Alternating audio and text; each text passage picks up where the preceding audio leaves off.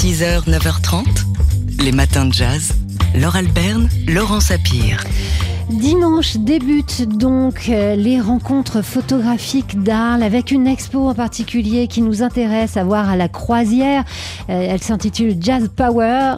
Jazz Magazine, 20 ans d'avant-garde, une sélection parmi des milliers d'images d'archives euh, de Jazz Magazine pour illustrer deux décennies, de 1954 à 1974, d'une revue au cœur de la contre-culture qui a fait entrer les icônes et la culture jazz dans l'Hexagone. Voilà l'initiative évidemment d'un fameux tandem Franck Teno, Daniel Philippe Akil sont les premiers à mettre en couverture dès la création de Jazz Magazine en 1954 des artistes africains-américains. En fait, ce tandem de choc n'a pas seulement participé à la construction des légendes entre guillemets, il a aussi légitimé le jazz comme pratique culturelle en mettant en valeur euh, sa dimension éminemment politique. On écoute euh, Clara Bastide, qui est l'une des deux commissaires de cette exposition, nous expliquer que oui, mettre des musiciens africains, américains, c'est-à-dire noirs, en couverture de magazine, eh ben, c'était pas une chose acquise. À la fin des années 60, Edmond de Charleroi, qui est rédactrice en chef de Vogue Magazine, met une mannequin noire en couverture. En 24 heures, elle est licenciée. En fait, en France, où on fantasme une terre euh, euh, de liberté, de- voilà, je trouve qu'il y a aussi des limites, il y a aussi euh, des représentations qui sont euh, parfois euh, inconscientes et censurées. Et l'idée est de montrer que oui, il y a une ségrégation qui est hyper forte aux États-Unis. Oui, la, la France est une terre d'exil, mais ça se fait aussi dans l'ambiguïté. Jazz Magazine qui en 1954 met Lionel Hampton en couverture, sans même dire que c'est Lionel Hampton, tellement pour eux c'est une évidence, c'est d'une modernité folle. Clara Bastide en plein montage de cette exposition hein, à voir à partir de dimanche donc à Arles avec des photos de Jean-Pierre Leloir, Jean-Marie Perrier, Guy Le Quérec ou encore Herman Léonard. Ça se passe à la croisière à Arles dans le cadre des rencontres photographiques d'Arles et pour ceux qui ne pourront pas y aller d'ici le 26 septembre, il y a un catalogue qui est sorti hier aux éditions Delpire. 6h, 9h30, les matins de jazz. Laure Alberne, Laurent Sapir. Et aujourd'hui, on est heureux de fêter un joyeux 91e anniversaire au pianiste Ahmad Jamal. Ahmad Jamal qui caresse les octaves avec toujours autant de ferveur et de délicatesse. Mille fois, mille fois, il a enrobé de sortilèges en mode Stenway, son légendaire Poinciana, ce tube historique entre guillemets qui constitue sa marque de fabrique. Mille fois, il en a réinventé la magie et l'émotion. Alors on va écouter sa voix euh, d'Ahmad Jamal. Jean-Charles Doucan était allé le rencontrer pour nous. C'était il y a deux ans, quasiment jour pour jour, euh, dans les coulisses de la fondation Louis Vuitton, où il était euh, venu euh, présenter son, dernier album avant un, grand concert historique. Vous pouvez voir cet entretien qui a été filmé sur notre chaîne YouTube. Et on écoute ici Ahmad Jamal nous expliquer que l'âge n'a aucun impact sur bah, sa créativité. Yeah, well, you know, every day I have an orchestra in my head. I hear new things every Tous les jours, j'ai un orchestre dans ma tête. J'entends toujours 16 des nouvelles choses, même euh, de mon jeune âge. hein. J'ai seulement But 16 I- ans maintenant. still hear things at 88. In a few days, I'll be 89, you know? Bon, en vrai, I euh, même à 88 hear ans et dans quelques jours And I 89, try to j'entends toujours euh, des choses. J'écris all- euh, chaque jour. time, but I hear new things every day. Mais parfois, je, Every je day. peux pas, m- je peux même pas mettre ces choses-là sur le papier. J'ai des nouvelles idées dans la tête tous les jours, tous les jours. Ahmad Jamal et le secret de son éternelle jeunesse. 91 ans pour le pianiste aujourd'hui. Happy birthday. 6h, 9h30, les matins de jazz. Laure Alberne, Laurent Sapir. Alors on est habitué à se faire balader par le saxophoniste Guillaume Perret. Il nous avait même euh, emmené euh, dans l'espace euh, avec Thomas Pesquet. Eh bien ici, il nous ramène au ras des pâquerettes, si j'ose dire, aux racines de son jazz, avec ce soir une formule cabaret qui va nous présenter sur la scène du, du bal Blomet à Paris. En tout cas, ça nous change de son ambiance parfois très très rock. hein. Mais oui, oui, oui. à, à Guillaume Perret. euh, alors c'est vrai que c'est d'autant plus euh, la touche cabaret qu'il a invité euh, notamment à ses côtés euh, une dame qui s'appelle euh, Lola Lou euh, Desbois. Je sens qu'elle vous intrigue. euh, qui est chorégraphe, c'est l'une de ses, d'un des volets de, de, Voilà, elle ses activités. Elle est chorégraphe, elle est effeuilleuse aussi. C'est une artiste est, voilà, de burlesque. ce joli mot défeuilleuse. Guillaume Perret sera sur scène entouré de trois chanteurs et chanteuses d'univers musicaux divers Tatiana Eva Marie, Fabrice Fabrice Di Falco qui est contre-ténor et Ernie Odum.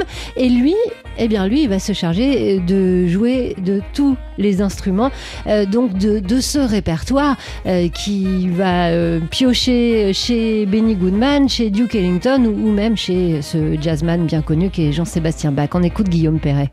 Je voulais, à l'aide des loopers, en fait, interpréter des, des, certains titres et notamment des, des trucs du répertoire.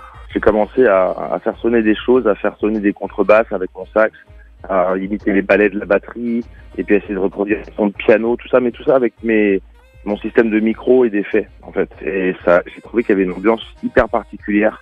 je me suis dit, je vais reprendre des orchestrations un petit peu du début du siècle euh, et faire tous les instruments. Et du coup, ça, ça donne une atmosphère vraiment très particulière. C'est un peu comme si on était dans une maison hantée et qu'on entendait de la musique dans une autre pièce. Vraiment, l'originalité va être dans le fait de pouvoir reproduire des sections de trombone, trompette bouchée, de flûte traversière, de toutes ces choses-là. Et comme j'ai avancé un petit peu avec le système de, de micros qui sont intégrés dans le sax, là j'ai vraiment encore plus de, de possibilités. J'ai vraiment eu envie d'aller vers la finesse et la subtilité. C'est assez curieux comme, comme projet, mais j'adore. En effet, c'est assez curieux, ça nous intrigue beaucoup. C'est ce soir euh, au Bal Blomet dans le 15e à Paris, Guillaume Perret au saxophone, etc. avec trois chanteurs et chanteuses et une effeuilleuse. Polka. Chaque photo a son histoire. Et ce matin, avec Léonore Matet de Polka Magazine, on décrypte la photo de la semaine selon Polka qui évoque la vague de chaleur frappant l'Amérique du Nord en ce moment. Oui, cette photo, elle a été prise à Washington il y a quelques jours. Alors certes, on n'est pas au cœur de la région touchée par le dôme de chaleur, mais cette ville, elle est représentative de la situation. On voit une femme qui tient son enfant à bout de bras, elle le plonge intégralement habillé sous une cascade dans un parc. Elle porte un jean et un t-shirt, elle a son portable dans la poche arrière et elle se tient au milieu du bassin. Et elle n'est pas tout à fait dans ce qu'on pourrait appeler une tenue appropriée pour une scène de baignade. C'est une sorte de baptême, mais l'eau qui jaillit n'est pas bénite et n'est autre qu'une solution immédiate à un changement climatique alarmant. Le photographe de l'AFP qui a pris cette photo, Jim Watson, a su saisir un moment d'affolement d'une mère apeurée dans une situation d'urgence. On aperçoit au fond une famille dans l'ombre, qui semble profiter paisiblement du bassin. Et ce décalage amplifie lentement le sentiment, amplifie le sentiment d'inquiétude qui transpire de la photo. Alors euh, malheureusement, c'est une photo qui n'est pas isolée, elle, participe d'une imagerie de la canicule. Oui, on pourrait euh, en quelque sorte écrire une histoire visuelle de la canicule. Prenez par exemple les bouches d'incendie avec des mômes qui s'amusent dans les jets d'eau, dans les rues de New York, euh, dans les, dans les quartiers du Bronx, de Brooklyn. En fait, c'est en 1896 que Theodore Roosevelt, qui était alors commissaire de police à la ville de New York, a autorisé, entre autres, à ouvrir les bouches d'incendie pour supporter une vague de chaleur. Et ces instants de joie dans les quartiers populaires ont été largement photographiés et filmés au fil des époques, à tel point que c'est devenu un moment presque inévitable de la représentation de la canicule. Polka. Chaque photo a son histoire. avec euh, Léonore Matet de Polka Magazine euh, ce matin. Euh, Léonore, vous nous parlez de Reporters sans frontières. Et oui, le nouvel album de Reporters sans frontières, sans photo pour la liberté de la presse, vient de paraître et il est dédié à David Bailey, un incroyable photographe des Swinging 60s.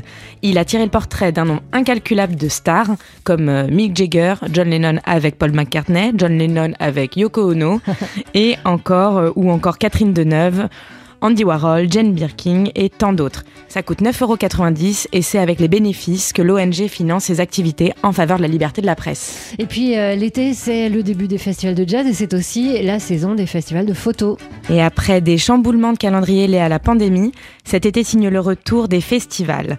Vous pourrez vous balader aux promenades photographiques à Vendôme pour découvrir une vingtaine d'expositions, dont celle de l'artiste iranienne Morvarid K, et suivre les pas d'Arthur Rimbaud, photographié par Yann Datessen, tout récemment publié dans Polka.